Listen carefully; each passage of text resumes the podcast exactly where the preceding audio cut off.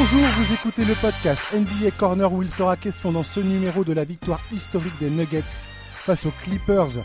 Denver qui s'invite en finale de conférence Ouest où ils retrouveront les Lakers dans une confrontation qui n'est pas forcément à leur avantage, mais qui sait avec ces Nuggets, on ne sait plus vraiment à quoi s'attendre. Et on reviendra sur le premier match entre Miami et Boston dans les finales de conférence Est. Et tout cela en compagnie de Charles. Pour la deuxième fois de la semaine, Charles, tu me rejoins pour le podcast. Aïe aïe aïe, les Clippers sont sortis des playoffs. Et ouais, ben, salut Josh, salut à tous. Écoute, ouais, c'est encore moi et, euh, et, on va encore parler des Clippers. Et bizarrement, je pense qu'on va pas trop changer d'opinion par rapport à lundi, quoi. Ouais, on va pas trop changer euh, par rapport à lundi. Sur le papier, cette équipe des Clippers avait tous les éléments à sa disposition pour réussir. Il y a deux stars, Kawhi Leonard, MVP des finales l'an dernier, dans la conversation du meilleur joueur de la ligue avec LeBron James euh, depuis, hein, on peut le dire. Je pense qu'aujourd'hui, on peut un peu laisser tomber ce débat. Euh, il y avait un banc capable de dominer les remplaçants adverses avec notamment Montrezarel et Lou Williams. Il y avait du shooting extérieur, la capacité de jouer le small ball, une défense redoutable sur le périmètre avec Kawhi, euh, Paul George et Patrick Beverley. Et finalement, euh, bah voilà, il a manqué une cohésion collective. Ça a jamais vraiment pris cette histoire. On en a parlé lundi. Et là, ça, c'était criant de vérité sur les trois derniers matchs face aux Nuggets, qui eux, contrairement aux Clippers, ont démontré une, une identité de groupe absolument remarquable. Oui, je suis bien d'accord. Et effectivement, bah, les Clippers, il leur a manqué, comme tu dis, euh, des repères collectifs, euh, probablement euh, un coach aussi. Et, et, il, manque, il manque quelque chose aussi dans, dans l'état d'esprit, dans l'investissement. Moi, je suis désolé, mais on commence à avoir l'habitude de regarder des game sets, des game sets de, playoffs NBA. Et, et un garbage time comme celui qu'on a eu hier, enfin il y avait, il y enfin c'est pas possible, il y avait rien, ils n'ont pas mis ce qu'il fallait mettre dans, un match comme celui-là pour l'emporter. Et, quand on voit leur déclaration d'après-match, enfin quand j'entends que les Clippers sont trop fatigués, je, je sais même pas quoi dire. Évoquer la fatigue pour justifier leur élimination par par les Nuggets qui ont joué 14 matchs en deux séries de playoffs, c'est fou. Enfin c'est ouais, c'est c'est pas c'est pas convaincant quoi. Bah, on, va, on, peut dire que cette histoire de fatigue là, qui est sortie effectivement à la fin du match, où apparemment, donc selon Mark J. Spears de The Undefeated, a sorti que des joueurs lors du quatrième carton ont, demandé à, Doug Rivers de revenir sur le banc parce qu'ils étaient épuisés, ils n'étaient pas en condition physique, grosso modo, euh, pour euh, tenir, euh, pour tenir le, rythme. Ça, c'est du coaching, j'ai envie de te dire, Charles. Bah, bien sûr, bien sûr. Bien sûr, mais, au-delà de ça, vraiment, moi je trouve qu'il y a un vrai problème d'attitude dans cette équipe. C'est pas possible de se prendre autant de remontées consécutivement par la même équipe. C'est pas possible de jamais retenir la leçon. Et surtout, c'est pas possible d'afficher cette nonchalance. Se faire remonter une dizaine de points, ça arrive à tout le monde. Le faire plusieurs fois d'affilée sans jamais rien montrer d'autre que de la frustration, aucun signe de révolte concret, etc. Ça, c'est pas possible. Hmm. Parce que alors là, il n'y a rien eu, euh, il a rien eu euh, pour les Clippers euh, leur permettant de se sauver eux-mêmes. Ils n'ont pas marqué un seul panier dans les sept premières minutes du quatrième carton. Donc là, euh, tout le monde était aux abonnés absents. Euh, Léonard Kawhi nous a fait un match bah, assez pitoyable. 6 sur 22 au tir, 0 points dans le quatrième carton. Je veux dire, LeBron James fait un match, un match comme ça dans un game set. Je veux dire, Twitter explose, quoi. Clairement. Euh, George, alors Paul George, mon Dieu, mon Dieu, mais ces playoffs pour Paul George, c'est une, euh, c'est un abattoir. Le mec est allé à l'abattoir. 4 sur 16 au tir, 2 sur 11 à 3 points. Le mec rate des tirs ouverts. Il rate pas des tirs contestés, il rate des tirs ouverts. Il, part, il perd des ballons stupides. C'était vraiment une catastrophe encore pour lui ce match. Il a eu quelques bons matchs dans cette série. Mais, mais jamais euh, des matchs où il a vraiment pesé sur euh, le résultat au final, j'ai l'impression. Tu vois ce que je veux dire? C'était des matchs un peu creux, quoi. Statistiquement un peu creux. Bah, il n'y a, jamais, a euh, jamais eu un match où on s'est dit, bah, ça y est, Paul George a pris le match en main, c'est lui qui, c'est lui qui a pris les rênes, qui dit mmh, le tempo, c'est lui le patron quand, quand Kawhi n'est pas là ou quand Kawhi est moins bien, quoi. Alors, j'ai trouvé. Non, non, j'ai trouvé une stat assez drôle concernant Paul George. Euh, les Clippers ont donné plus de premiers pics de draft au Thunder, donc 5, et je compte pas les deux échanges de pics qu'il y aura avec Oklahoma City, que Paul George n'a inscrit de panier dans ce game set. Il a inscrit 4 paniers. C'est terrible. Hein. C'est terrible. C'est une stat, c'est une stat en carton. Hein, on est tous d'accord là-dessus. Oui, mais mais, mais mais mon Dieu que l'image est moche, quoi. Bah c'est ça, c'est ça. Et et ouais, il n'y a personne pour prendre le relais. Alors, on a eu un meilleur match d'Arel offensivement en sortie de banc, parce que lui, il était vraiment sur, sur des playoffs compliqués. Donc là, offensivement, c'était un peu mieux. D'ailleurs, c'est un peu, c'est notamment grâce à lui que les Clippers ont pu prendre l'avantage euh, dans le deuxième carton. Mhm.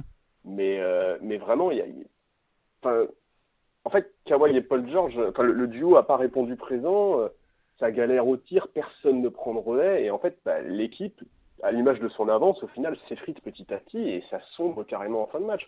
Et moi, j'ai en mémoire à un moment, euh, dans le quatrième quart-temps, il reste quasiment 9 minutes à jouer. 9 minutes à jouer, c'est énorme. Mhm. Euh, il y a un 3 points longue distance de Murray qui fait passer Denver à plus 15 et il n'y a aucune réaction côté Clippers. Doc Rivers prend un temps mort, mais on sent qu'il y a un énorme souci de leadership dans cette équipe. Et, vraiment, pour moi, la fin de match, elle illustre ça. Les Clippers ont complètement lâché l'affaire. Ouais, c'est exactement ce que tu dis. À Toronto, Kawhi avait la chance d'avoir Kyle Lowry, qui était le, le leader, le, la voix dans le vestiaire euh, pour les Raptors. À, à, San Antonio, on sait très bien que c'était euh, c'était soit Tim, enfin Tim Duncan, Tony Parker, Manu Ginobili. Je pense que leur voix portait beaucoup plus que la sienne. Là, euh, dans cette équipe des Clippers, effectivement, il y a des grandes gueules. Il y a des grandes gueules, des mecs qui font les, les mecs durs et tout ça, comme les Marcus Morris et, Pat Beverley. Mais il n'y a, pas de, a pas de leader charismatique capable de, de, de s'exprimer et de dire allez les gars, maintenant on, se, on se serre les coudes et on, va la chercher la victoire. C'est ça. On, on, retourne dans le droit chemin et, et on essaye de se concentrer et de faire ce qu'on sait faire. Et jusqu'alors, c'est Lou Williams qui dit ça. Euh, ce qui fait un peu rire aussi parce que ces déclarations. Euh, il a dit le contraire il y a quelques mois de ça, bref. Mais grosso modo, ils s'en sont sortis pour euh, cette saison sur la base de leur talent pur, mais jamais ils n'ont construit de collectif euh, à proprement parler.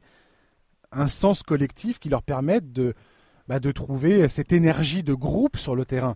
C'est ça que Denver a réussi à trouver à la fois face à Utah, en commençant très très mal la série, puis après en trouvant cette espèce d'énergie incroyable, et ils ont recommencé contre les Clippers. Euh, les, euh, Los Angeles, ils n'ont jamais eu ça dans cette série. Ils n'ont jamais eu ce déclic collectif finalement. Non, et, même, euh, je reviens un peu sur les déclarations d'après-match. Tu, tu vois pas un joueur qui, qui, assume la responsabilité de la défaite. En fait, le seul qui a assumé la responsabilité, c'est Doc Rivers, qui, qui, a évidemment évoqué le manque de fraîcheur physique, mais qui a quand même dit qu'il était totalement responsable de l'élimination.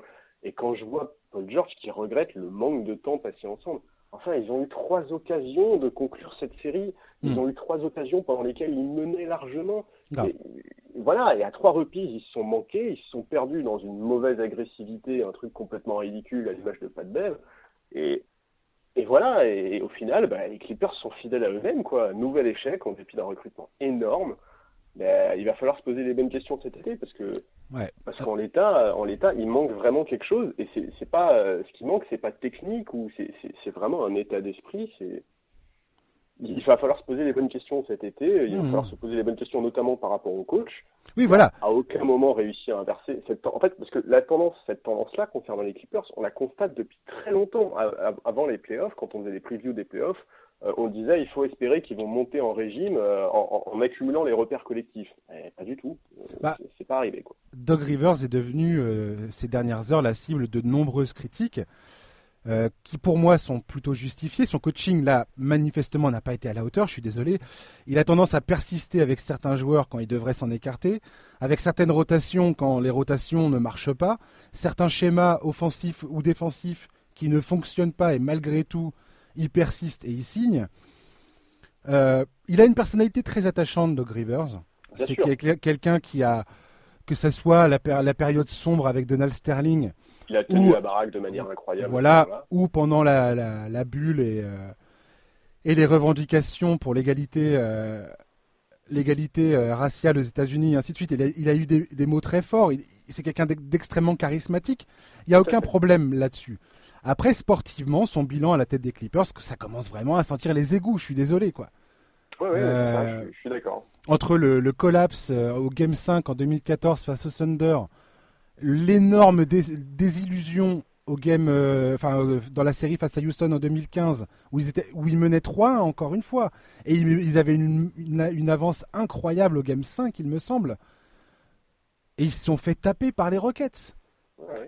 Et c'est grosso modo toujours les mêmes problèmes qui reviennent, à savoir son côté un peu obtus sur euh, certains changements, certains ajustements qu'il ne fait pas. Et, et aujourd'hui, la question se pose.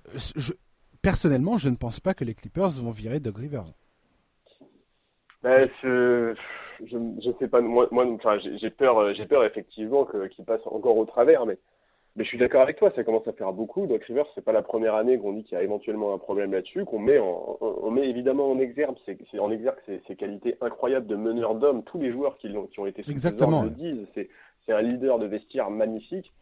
Voilà, bon, c'est peut-être pas suffisant pour. Euh, c'est même probablement pas suffisant pour aller décrocher le titre. Quoi.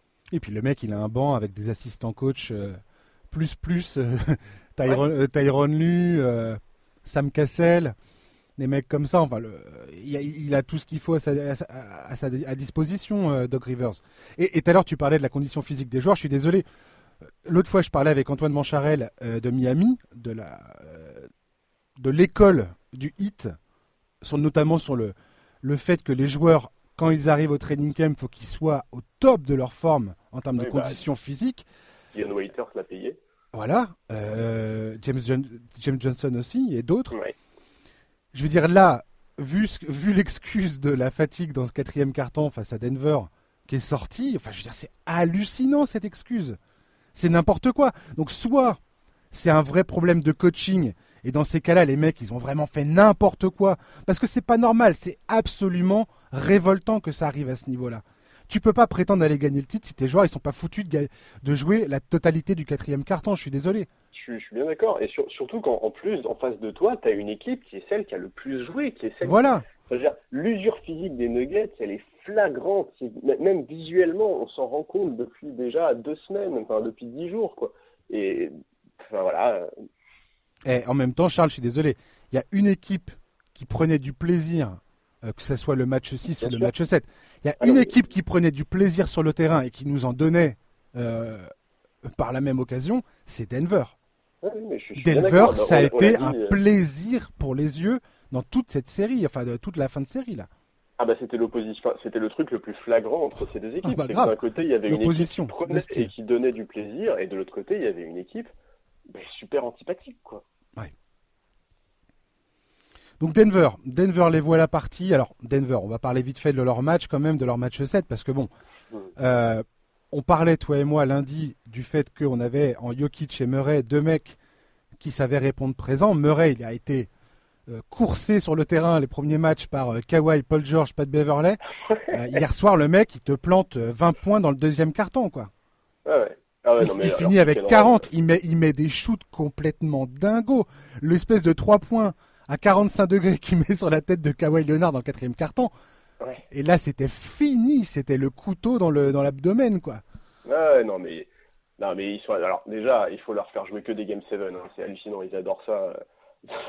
être dos au mur pour eux, c'est le bonheur.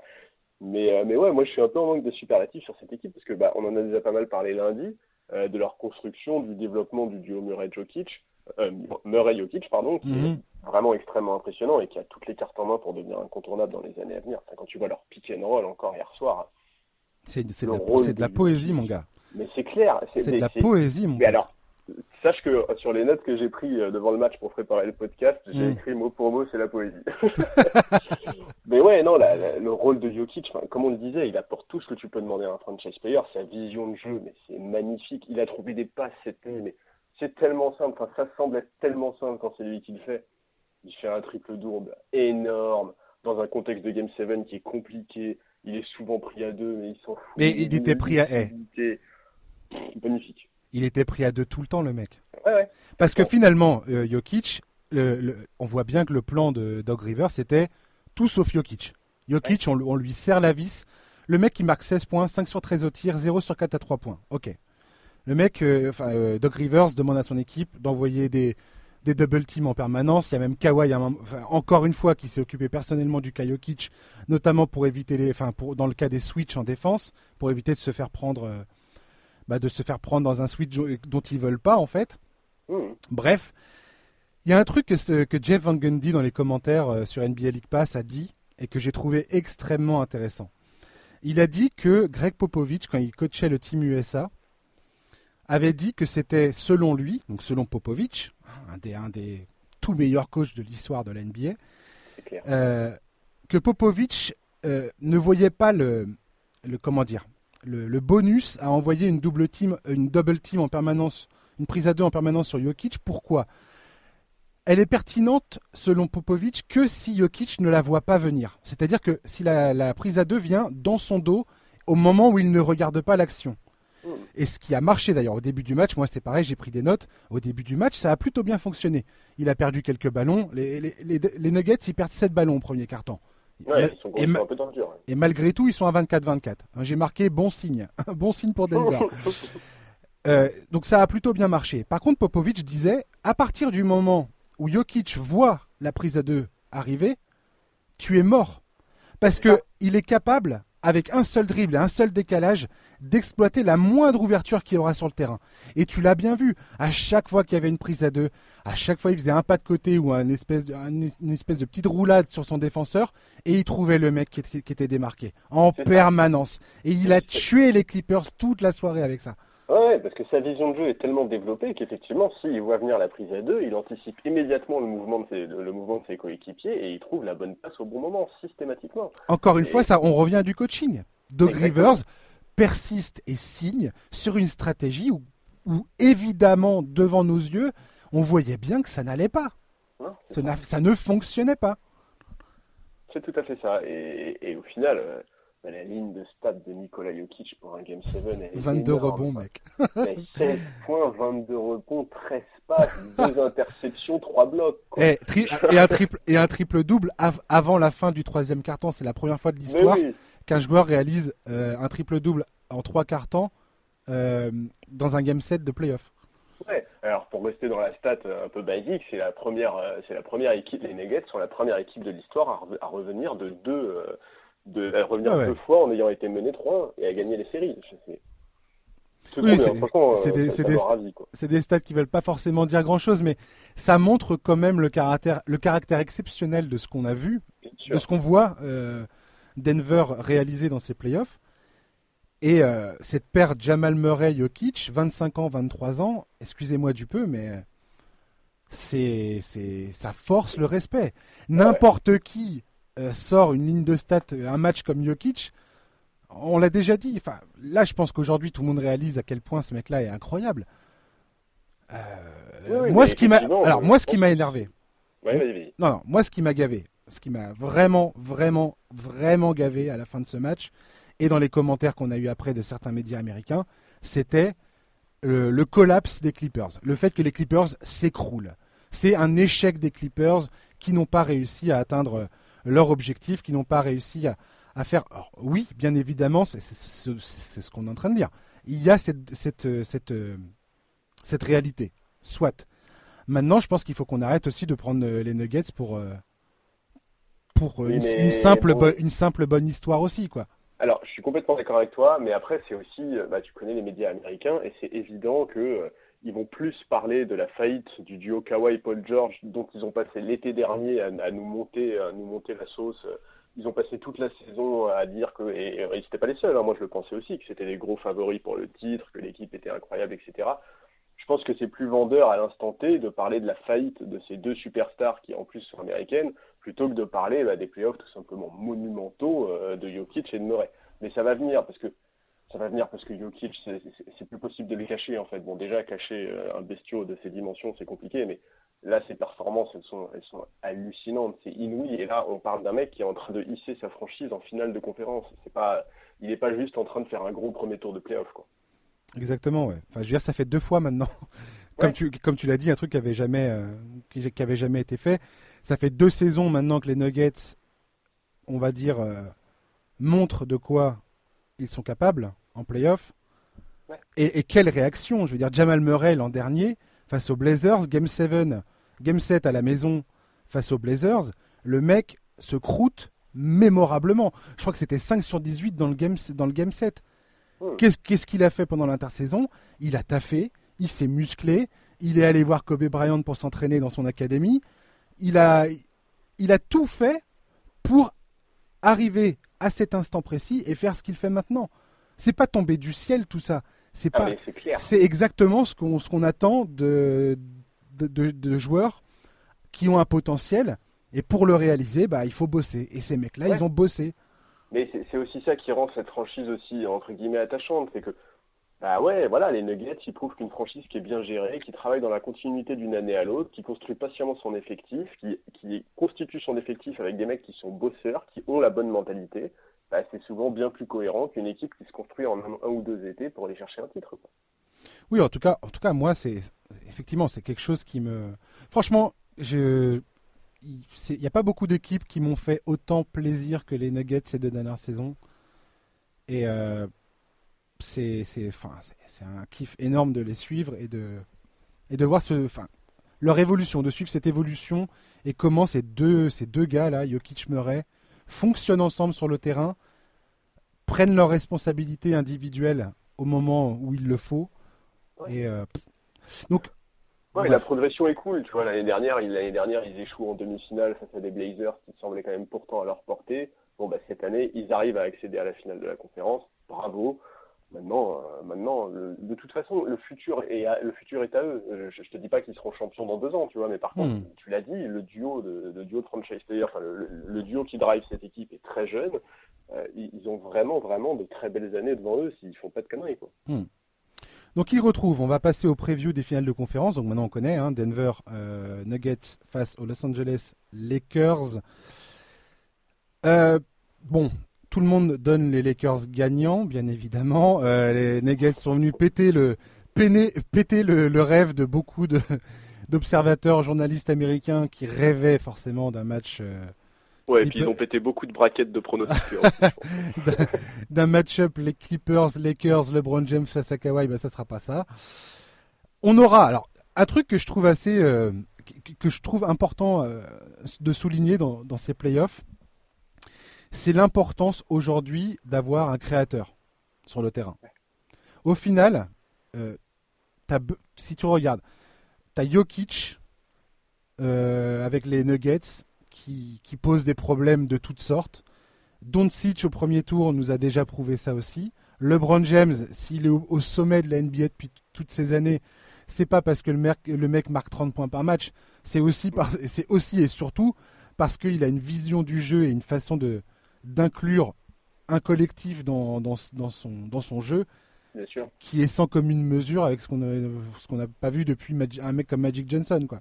Bref. non, mais je suis tout à fait d'accord avec toi. Euh, même Butler à, un certain niveau euh, du côté de Miami a, ça dans ses a ça dans ses veines. Euh, j'ai retrouvé alors les Lakers ont gagné trois sur, sur, quatre confrontations ils ont gagné trois fois. La seule fois où ils ont perdu c'est sans LeBron James dans dans l'effectif. Et très drôle parce que la première victoire le 4 décembre, voilà ce que disait LeBron James à propos euh, de Denver. Tu vas rire.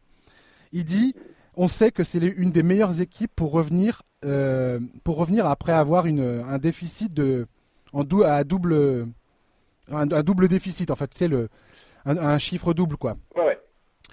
Euh, dans, en seconde mi-temps, on savait qu'ils, on savait qu'ils allaient faire un run on a réussi à, se, à, rester concentré et à, obtenir la victoire. Et ça m'a fait rire parce que c'est carrément l'histoire que, viennent de vivre les Clippers en fait. Mais c'est clair, c'est exactement ça. la lucidité de LeBron James. Ouais. Euh, toi, comment tu, enfin, tu, les Lakers, tu les vois archi dominateurs dans ce dans ce duel? Bah, en fait, avant même de parler de match-up ou autre, il y, y, a un énorme écart en termes de matchs joués dans ces playoffs entre les deux équipes les Lakers, euh, ils en sont à 10 matchs joués euh, là depuis le début des playoffs contre, 14. 14 euh, et, c'est c'est pas mal. Enfin, tu vois, c'est assez conséquent. Et puis c'est pas les mêmes, c'est pas les mêmes matchs en termes d'engagement et de absolument et d'émotion, quoi. donc voilà, donc c'est une donnée qui va finir par peser. On, on, vend sans cesse les ressources physiques et mentales des hommes de Karl Malone et c'est clair, hein, c'est évident, c'est incroyable ce qu'ils font. Mais il y a forcément un moment où ça va finir par peser. Alors je pense pas que ça va jouer sur le premier match de la série. Sur le premier match, ça peut même un peu faire l'effet inverse parce que les Nuggets sont dans le rythme de la compétition, alors que bah, les Lakers, ils n'auront pas joué depuis une semaine en fait. Et en plus, dans ces playoffs, on, voit bien que les Lakers, le premier match, ils ont quand même tendance à rentrer très doucement dans les séries, à surtout jauger l'opposition dans les premiers matchs. Ils ont perdu le premier contre Portland, ils ont perdu le premier contre Houston. Bon, mais à terme, la fatigue, elle va clairement se faire sentir. Et, et ouais, je suis un peu inquiet pour les Nuggets à ce niveau-là parce que, euh, bah, parce que en fait, euh, en fait, le, le, le, vrai problème qui risque de se poser, c'est le, rythme du match. En fait, les hmm. Lakers vont chercher à jouer sur un tempo élevé. Euh, en saison régulière, les Lakers c'est une des plus, une des dix plus grosses paces. Sur les playoffs, c'est une des cinq plus grosses paces. Euh, voilà, on, en a parlé lundi. Jokic, il a besoin de dicter le tempo d'une rencontre. Son jeu, il s'épanouit dans un rythme assez lent. Et d'ailleurs, Denver est l'équipe qui joue le plus lentement dans ces playoffs avec Utah. Donc voilà, la volonté, euh, les deux équipes vont chercher à dicter leur tempo, euh, et celle qui parviendra le mieux à imposer son rythme sera celle qui va jouer les finales NBA pour moi, c'est clair, parce que je vois, je vois pas Denver tenir une série en 7 euh, au rythme, au rythme des Lakers, qui en plus, on sait très bien, les Lakers, ils compensent leur manque d'adresse à trois points par un jeu en transition très rapide et très agressif. Et en enfonçant leur adversaire à l'intérieur. Absolument. Voilà. Et on a bien vu que du côté de Denver, notamment dans la série euh, contre Utah, que la défense du, de, la, de la raquette, c'est pas leur euh, c'est pas leur fort en fait. C'est ça. C'est ça, c'est ça. Et, donc, euh, Et je crains que, moi, de ce que j'ai regardé dans, dans ce duel, effectivement, il y a un avantage qui a l'air quand même sacrément de pencher en faveur des Lakers. C'est-à-dire que les Lakers arrivent à très bien défendre le périmètre on n'a qu'à voir avec euh, James Harden, Westbrook et euh, Lillard. À chaque fois, ces, mecs-là ont, largement été, enfin, ont, ont été beaucoup moins efficaces qu'à l'habitude. Mm. Donc, donc ça, ça va être un problème. On va voir, va voir comment Jamal Murray arrive à se dépatouiller de tout ça, mais parce que grosso modo, il n'y a pas un mec à proprement parler pour défendre son Jamal Murray. Là, il vient de se taper Kawhi, Paul George et pas de Beverley. Donc on peut se dire que ça sera un peu moins compliqué face aux Lakers, mais pas vraiment en fait. Bah non, pas vraiment. la défense du périmètre des Lakers est très très très au point. Bah oui. D'autant plus dans ces playoffs. Euh, voilà. Donc euh, effectivement, ça risque d'être un problème. Non, et puis l'autre problème, c'est qui va ralentir les Browns côté Nuggets, quoi. Il y a Jeremy Grant, a priori, est le plus armé euh, physiquement. Ouais, t'aurais Craig aussi. Ouais, aussi, mais, de toute façon, ils pourront pas faire le boulot seuls. Mais c'est vrai que pour moi, le rôle, le rôle et les minutes de Jeremy Grant vont être vachement importantes euh, sur les Browns. Et ça, c'est un truc qu'on dit depuis longtemps. Avant la série contre les Clippers, on l'avait dit, euh, leur problème, c'est le manque d'un gros défenseur sur l'aile, toute façon, Et puis il y a Paul, il y a Paul Millsap. Alors Paul Millsap, je sais pas si vous, pour ceux qui ont suivi les, les les séries de playoffs entre Atlanta et Cleveland, donc à l'époque où Paul Millsap était à Atlanta et que LeBron était à Cleveland. Mais alors, mon Dieu, c'était une boucherie, quoi. Le mec, n'a tout simplement aucune chance d'arrêter LeBron. Euh, et, puis, et puis l'autre problème, c'est euh, après Jokic, donc euh, que, va faire les, les, Lakers face à Jokic? Bah, la question c'est ça, est-ce que le 5 de départ, est-ce qu'ils vont revenir sur le 5 de départ euh, avec la réintégration de McGee au détriment de Markif Morris pour densifier la raquette ou, pas? En tout cas, ils ont le euh, choix.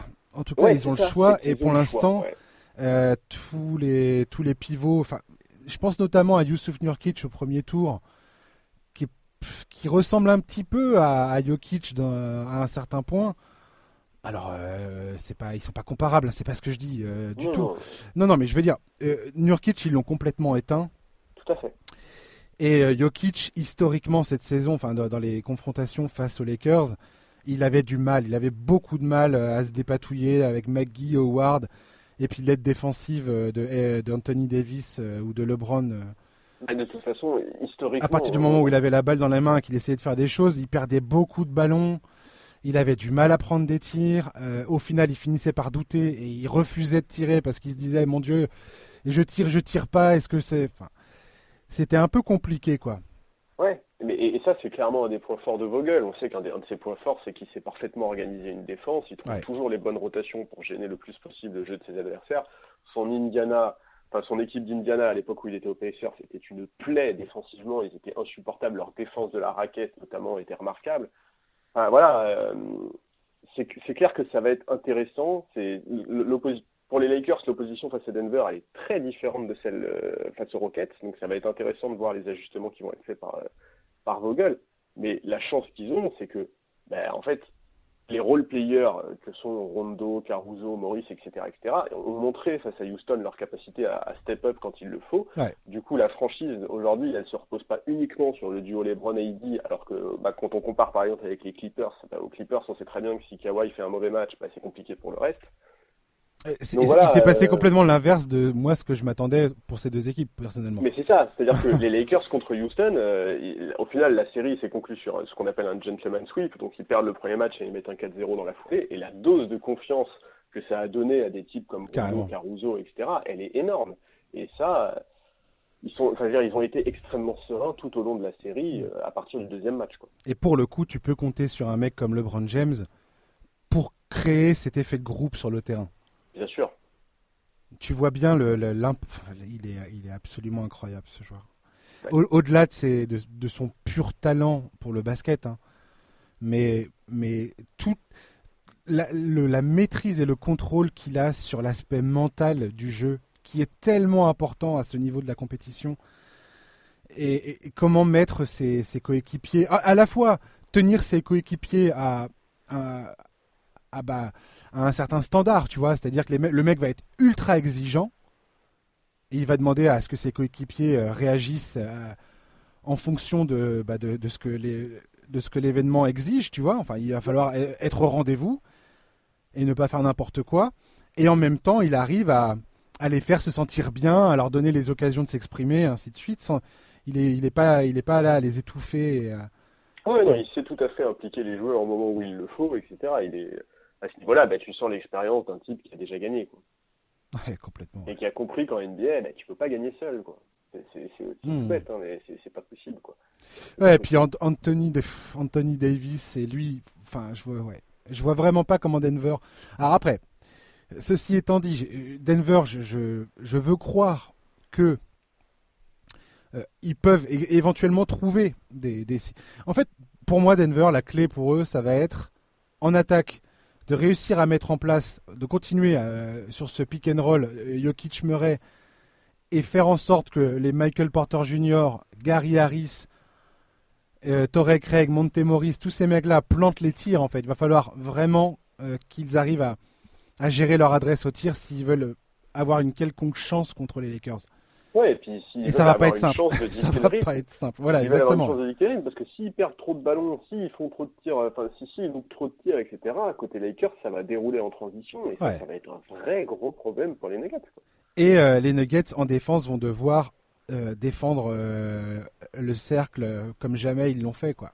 Ouais. Et ça, c'est pas, c'est pas une de leurs forces, tout en évitant les problèmes de faute. Parce que alors moi, je te vois très bien des matchs avec Jokic qui fait trois fautes au deuxième carton dans deux temps trois mouvements, quoi. Ah bah, parce qu'il est en retard, parce que parce que LeBron, LeBron va aller le chasser, euh, va aller chasser les fautes contre lui dans la raquette. Anthony Davis, pareil. Mm. Et ça peut être très très rapidement un gros problème en fait. Ouais, ouais je suis. Donc, euh, donc ouais. Et surtout, il n'y a pas. Euh, les Lakers, vraiment, j'insiste un peu là-dessus, ne montrent pas les failles que montrent les Clippers. C'est-à-dire qu'il y a l'air d'y avoir un, super état d'esprit dans cette équipe. Enfin, vraiment, l'alchimie, quand tu regardes jouer les Lakers, ça célèbre tous ensemble. Enfin, vraiment, il y a un état d'esprit dans cette équipe qui, qui est pas du tout, enfin, que j'avais pas du tout trouvé chez les Clippers et sur lequel j'aurais pas misé au début de la saison parce que, va être franc, je m'attendais pas à ce que ça se passe aussi bien. Mais, euh, mais donc, donc ouais, euh, les, les, Lakers aujourd'hui, c'est quand même une équipe qui présente très, très, très peu de failles, quoi. En tout cas, dans cette match-up-là. C'est ce que j'allais dire. Le, le match-up contre Denver est assez parfait pour eux, en fait. Ouais. C'est idéal. C'est idéal. Maintenant, vu ce que nous démontrent euh, les Nuggets depuis le début, ça serait, ça serait.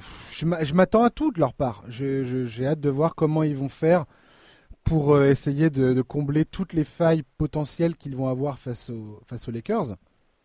Mhm.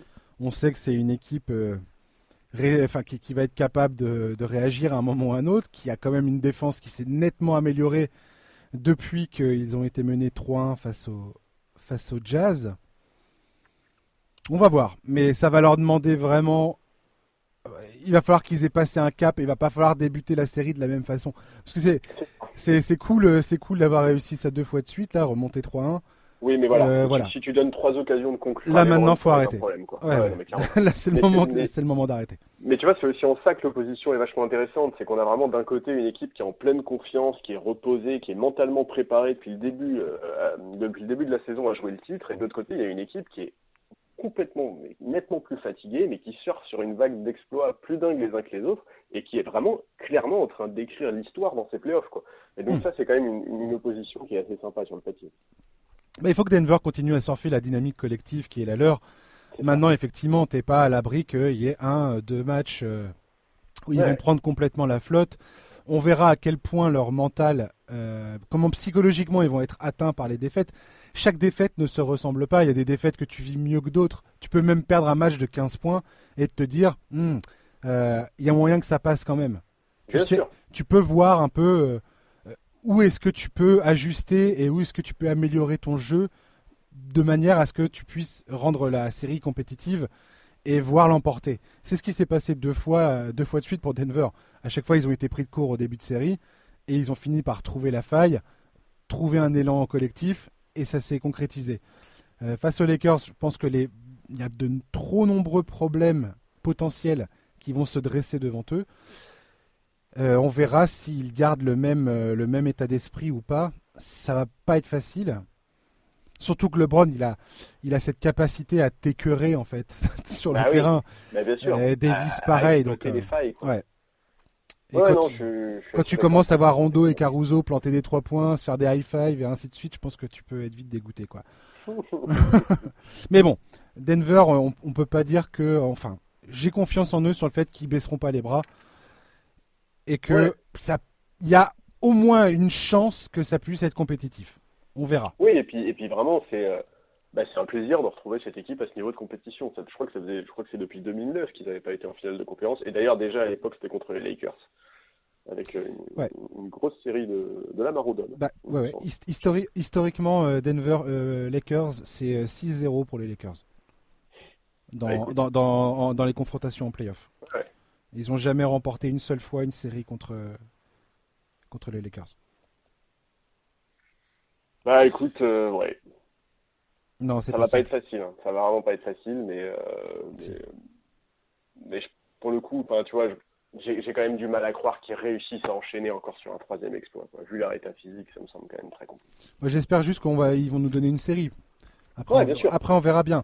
Mais euh, mon, on finit, on finit là-dessus sur un, un potentiel pronostic. Euh, je pense, pour moi, au premier abord, avant d'avoir vu les premiers matchs se- se jouer, je te dirais que les Lakers sont favoris. Euh, grande nouvelle, incroyable. Quelle prise de risque, quelle prise de risque de ma part. C'est ça. Wouh le pronostic, euh, pronostic de merde. Mais euh, non, non, mais je pense que ouais, je, je dirais, euh, je dirais 4-1 pour les Lakers au final. Moi, je dirais 4-2. j'irai jusque Allez. là. Moi, je dirais 4-2 comme en 2009. Et je te dis, je pense que Denver peut vraiment prendre le premier match.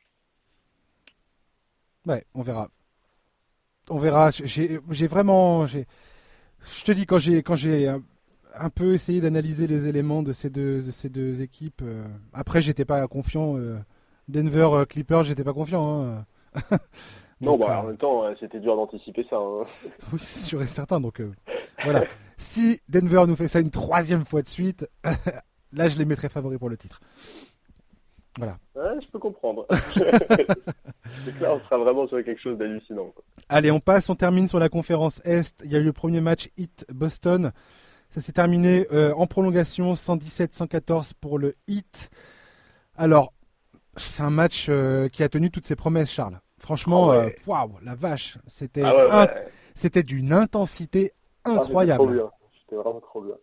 Ah, on voulait une série serrée, tendue. Franchement, pour le moment, on est servi. Le premier match qui se joue en prolongation, le scénario, le bloc énorme d'Adebayo sur Tatum. Ouais, Et Ta- ouais. Tatum, comment il doit avoir les nerfs, la vache. Ouais. Le mec, il, il rate le, il rate le shoot au buzzer au à la fin du quatrième. Ouais. Après, il se fait emmerder. L'espèce de faute qu'il fait sur Jimmy Butler, mais tu peux pas défendre mieux. Et Jimmy Butler arrive à mettre cette espèce de lay-up, ce flotteur. Mais je sais même pas comment il fait, le mec. Ah, mais pour les mettre ce quatrièmes panier. cartons, enfin, vraiment Jimmy Mais Butler. laisse tomber. Ah là là, qu'est-ce qu'il est, qu'est-ce qu'il est clutch, ce mec. Ouais. Un autre mec qui est clutch, Tyler Hero. Mais mon oh là dieu. là, mais alors Tyler Hero, c'est un grand malade. Mais moi, j'ai pas souvenir d'avoir vu souvent un rookie prendre et réussir autant de shoots importants dans des fins de match en, play, en playoff. Son tir à, un- à une minute de la fin du quatrième quart, alors que Heat est mené de 5 points, mais ça change tout. Mais t'as vu le tir qu'il prend en bah, plus T'as vu Mais le tir oui. qu'il prend en plus Non mais c'est ah c'est n'importe quoi. Vraiment n'importe quoi. Tyler Hero, grand grand malade, vraiment. Alors, euh, Crowder aussi a été très précieux. Euh, alors et dis-moi, Jake co- est-ce qu'il va tenir Est-ce qu'il va Combien de temps il va tenir comme ça, sans déconner?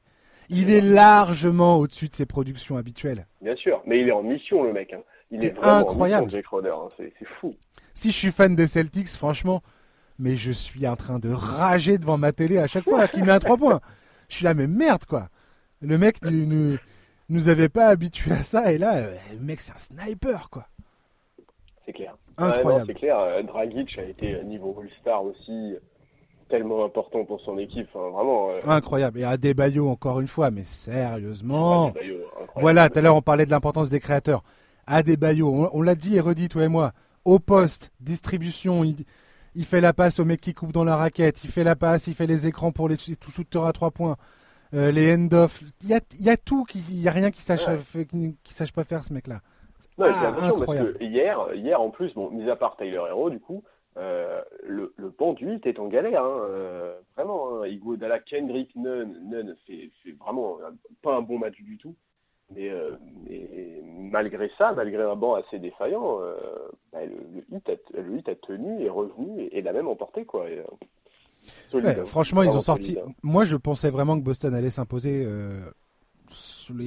au bout des trois quarts temps et demi. Je me suis dit, ouais, Ouais. Boston, ils ont le. Et, et Dieu, putain, Kemba Walker, c'est pas facile. Il a fait une bonne fin de match.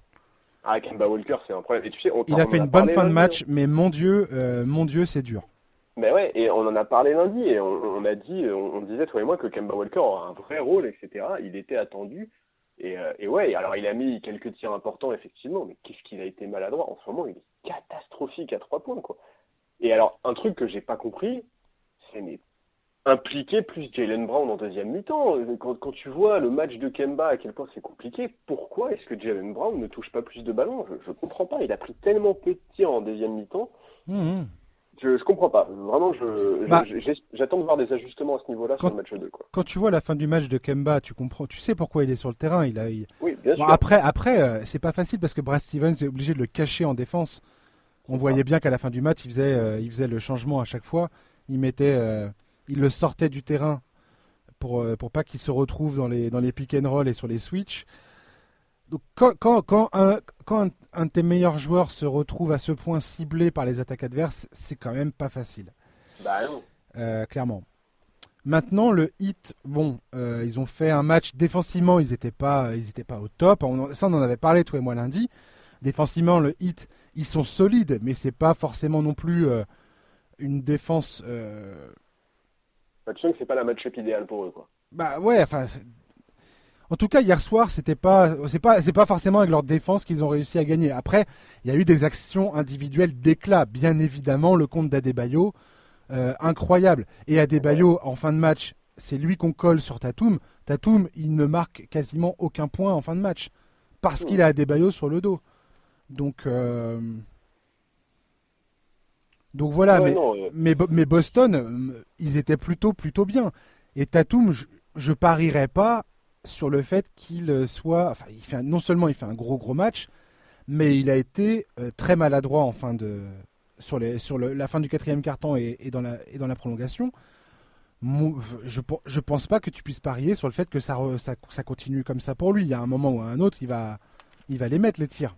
oui, bien sûr. oui, Vu ce qu'il nous on démontre depuis le début des playoffs, en tout Ouais. cas, j'attends une grosse réaction de Jason Tatum sur le prochain match. Ça, c'est clair. Ouais, ouais, et, et de toute façon, moi j'attends clairement des ajustements. On sait que Brad Stevens est euh, remarquable à ce niveau-là. Euh, vraiment, moi j'attends j'attends plus d'implication pour Jalen Brown euh, sur, sur, sur, sur les fins de match. Euh, maintenant, bon voilà, Stevens après le match, il a quand même, il a mis en avant euh, pour, pour expliquer euh, la perte de cette avance de 14 points, il a mis en avant les fautes et une mauvaise défense de la transition. C'est vrai que le hit s'est un peu régalé à ce niveau-là. Mhm. Maintenant, euh, maintenant, c'est aussi offensivement en fin de match qu'il y a eu des problèmes, comme tu le dis, avec, avec notamment la maladresse de la maladresse d'un Tatum très très très bien. Bah, il, rate ses, il rate ses 7 derniers tirs, euh, Tatum. Les 7 derniers tirs qu'il prend, il les rate tous. Voilà. En face, bah, Butler, lui, en fin de match, il rate pas. quoi. Hmm. Boston, ils ont terminé un 7 sur 22 dans les 7 dernières minutes du quatrième carton. Ouais. Mais c'est pour ça que. à, partir de la 7 minute du quatrième carton, pardon. 7 minute du quatrième carton jusqu'à la fin du match, 7 sur 22 au tir. Ouais. Mais c'est pour ça que dans l'ensemble, et malgré la défaite, pour moi, le bilan du match, il n'est pas si négatif pour Boston. Hein. Ils avaient la rencontre bien en main. Euh, J'attends de voir la suite, mais euh, mais ils vont pas refaire une fin de match. Enfin, ils auront du mal, en tout cas, à refaire une fin de match aussi mauvaise, quoi. Hmm. Et, en plus, et Taï s'est sorti. Etc. Oui, voilà, Taï était sorti. Sachant que, enfin, c'est pareil. Quand est-ce qu'on va reconnaître J'ai pas l'impression qu'on parle beaucoup de Daniel Tice quand même, mais au début de l'année, le problème de Boston, souvent, c'était de dire ah regardez à l'intérieur, ils ont pas le mec qu'il faut. Euh, il va falloir un gars qui défende et ainsi de suite et ainsi de suite. Euh, et Daniel Tice, je suis désolé, depuis le début de ses playoffs, il est juste incroyable. Oui, il est extrêmement précieux hein, pour son équipe. Il est, il est, surtout extrêmement intelligent sur le terrain, ce mec. Ouais, ouais. C'est, c'est...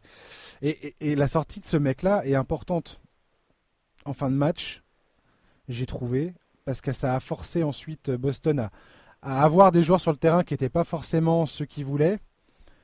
Hmm. Euh, donc on verra bien comment ça va se passer le game 2, mais effectivement là il va y avoir des gros ajustements euh, à trouver du côté de Boston. Et ça va être très intéressant aussi. Ça. Kemba Walker, s'il arrive à sortir de son espèce de de suite incroyable de, de match, je crois qu'il est à 22% au tir, un truc comme ça, et 11% à 3 points. Il y a un moment, il va falloir qu'il arrête quoi. oui, non, c'est ça. Il, va, absolument falloir redresser la barre à ce niveau-là parce que parce que euh, ils ont besoin de lui. Hein, clairement, ils ont besoin de son apport offensif. Euh, comme tu l'as dit, défensivement, euh, c'est un problème. Donc, ils ont vraiment besoin qu'il pèse offensivement parce que sinon, bah, sinon, sinon, ça va être juste un, gros un gros point faible pour son équipe, quoi, Kemba Walker. Hmm. Et puis le banc, le banc de Boston aussi, je les ai trouvés un peu timides. Après, ils n'ont pas joué beaucoup. Hein. Brad Wanamaker, il joue, a fait des bonnes, euh, bonnes séquences. Il joue extrêmement bien ce mec-là. Ouais, il joue incroyablement bien ce mec. Je, non, et puis il est, pénible à jouer. Hein. Il, il, lit bien les, il bien les lignes de passe, etc. Non, non, il est, ouais, je, suis bien d'accord avec toi. Après, il va falloir qu'ils arrivent quand même à trouver euh, un peu plus de soutien sur le banc. Parce que là, le 5, il joue, euh, je crois qu'ils jouent tous 40, 43 minutes quasiment, à part Daniel Tice qui est sorti donc. Mais 44 minutes pour Jalen Brown c'est beaucoup. Euh, bah, il y a eu la prolongation, hein, je dis pas, mais euh, mais il va falloir essayer de trouver un, bon équilibre. De toute façon, cette, cette série, ça va être, comme on l'a dit lundi, ça va être une bataille, euh, une bataille des nerfs, quoi, clairement. Ah ouais, ah bah ouais, ouais. Moi, je pense, voilà, comme comme on disait lundi, je pense que cette série, elle a tout pour être très serrée et que ça peut vraiment devenir une, une des plus belles de ces playoffs. Et pourtant, on en a eu une des belles séries dans cette playoffs. Quoi. Ouais, franchement, on se régale. Ouais ouais, ouais. c'est ouais, vraiment un plaisir d'avoir droit à ça après, après cette longue coupure et tout, c'est trop bien. Donc, euh, bah écoute, ce soir il n'y a pas de match. Euh, prochain game 2 euh, Miami-Boston, c'est jeudi, dans la nuit de jeudi à vendredi. Et le premier match de Denver face à Los Angeles, c'est dans la nuit de vendredi à samedi. On va, on va, on va, ça va être cool. Ouais, bah oui, ça va être, ça va être trop bien à suivre. Et, bah déjà, voilà, le deuxième match de la série entre le Heat et les Celtics, bah, on, a hâte de voir quels sont les ajustements, comment ça va se passer, etc. Et puis oui, euh, Denver, Denver euh, Lakers, bah, on a, pareil, comment, comment ça va jouer, qu'est-ce que les Lakers vont faire pour s'adapter au, style de jeu des Denver qui est radicalement différent des Rockets, etc. Ces playoffs sont loin d'être finis et on a encore probablement quelques superbes matchs devant nous. Ouais, j'espère vraiment que Denver va réussir à trouver euh, encore de l'énergie après avoir après en avoir dépensé tant, tant et tant face à Utah et euh, les Clippers pour, euh, pour nous offrir une série dont, ils ont, dont, ils ont le secret depuis le début de ces playoffs. Ouais, c'est clair, clair. Ils nous régalent et puis Miami, enfin, Miami Boston, je pense que ça, ça, va, ça va tenir ses promesses, clairement. En tout cas, c'est bien parti pour, vu ce premier match. Moi, ce qui m'a fait rire, c'est que Miami nous font un premier carton euh, bizarre où les mecs, rien ne rentre. Deuxième carton, ils marchent sur l'eau. Retour de, pour la deuxième mi-temps, Troisième carton, nous c'est reparti pour, euh, pour le malaise total. Quatrième, et quatrième carton, euh, prolongation. Miami incontournable. Enfin, c'est. Elle est incroyable cette équipe. Elle est vraiment incroyable. Tu passes, tu passes, tu passes du, du, chaud au froid. Et, euh, et puis Butler, sa façon de gérer les, le money time. Entre son 3 points incroyable sur le corner et ce panier face à Jason Tatum, mais mon dieu. Bien sûr. Ah non, mais incroyable. Mais quel... Clutchissime. Ouais, quel closer. et puis attention, hein, parce qu'il y en a un autre hein, qui est en train de se révéler comme un grand malade des fins de match, euh, c'est Tyler Hero. Quoi. tu sais que c'est lui qui a joué le plus de minutes pour Miami euh, dans, le, dans le Money Time pour bah, l'instant. Honnêtement, ça m'étonne pas. Parce il, il, est tellement juste. Quoi. Enfin, tu, peux pas, le sortir, le mec. Mais c'est ça, c'est pas, pas juste un type c'est juste un type qui va prendre feu à trois points au bon moment. C'est un type hmm. qui joue super juste. Tu regardes sa ligne de stats cette nuit, elle est très complète. Euh, il est présent au rebond. il, frôle le triple-double, hein Mais bien sûr, il est à une passe du hmm. triple-double. Euh, il a que deux ballons perdus. Enfin, son jeu est très très propre alors qu'il est envoyé. Quand on dit son jeu est propre et qu'on regarde juste sa ligne de stats, on pourrait se dire oh, bah tiens, il a joué quoi en garbage time ou alors il a joué au début de match, des trucs comme ça. Non, non, là où, là où il est important, Taylor Hero, c'est sur les fins de match. C'est dans les moments les plus tendus. C'est un rookie et le gamin s'en sort à chaque fois incroyablement bien. C'est monstrueux, vraiment. Moi, j'ai pas souvenir d'avoir souvent vu un mec de première année, un rookie, jouer à ce niveau-là dans des moments aussi tendus en playoff. Ouais, je pense que ce mec-là va devenir vraiment un joueur de.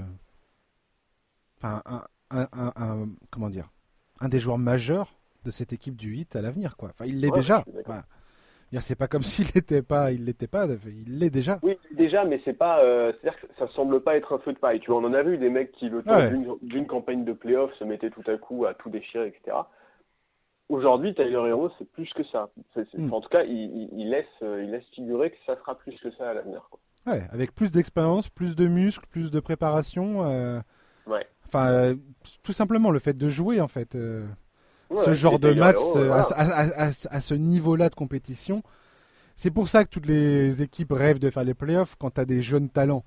C'est que tu as envie que tes jeunes talents goûtent à, cette, à ce niveau de compétition pour progresser parce que ça te donne et puis ça te donne un, un vrai c'est un, un, vrai un vrai comment dire un vrai indice sur qui tu as en face de toi en fait. Est-ce que ton est-ce que ton ton, ton, jeune, euh, ton jeune joueur euh, hyper talentueux a ce qu'il faut pour réussir à ce niveau-là ou pas quoi? C'est ça. C'est dans ces moments-là que c'est un révélateur. C'est ça que c'est ça le mot, le mot que je cherche. Ouais, ouais. Mais voilà, euh, il, il, ouais, il, est, il est vraiment impressionnant et et, d'ailleurs encore un qui va nourrir la légende du pic 13 en NBA. Hein. parce qu'il est parce qu'il est pic 13e, hein. comme Donovan Mitchell, comme Devin Booker, comme Kobe Bryant, comme tous ces mecs là quoi. Ouais. On verra ça. On en reparlera de toute façon. La oh. semaine prochaine. Hmm. Merci Charles d'avoir été avec nous. Bah, merci à toi, un plaisir comme d'hab. Chers auditeurs, merci d'avoir pris le temps de nous écouter. Merci de votre fidélité. Euh, n'hésitez pas à nous faire euh, des petites étoiles sur Apple Podcast pour ceux qui écoutent ça sur Apple Podcast. Ça aide vraiment le podcast à, bah, continuer, à montrer euh, que bah, on fait pas, on fait ça et qu'il y a des gens qui nous écoutent. Voilà. Merci beaucoup. Et je vous souhaite de passer une bonne fin de journée. Éclatez-vous sur les matchs qui viennent. On va se régaler encore une fois. Je vous souhaite de passer une bonne fin de semaine, un très bon week-end. Et je vous dis à la semaine prochaine. Ciao. Bye bye.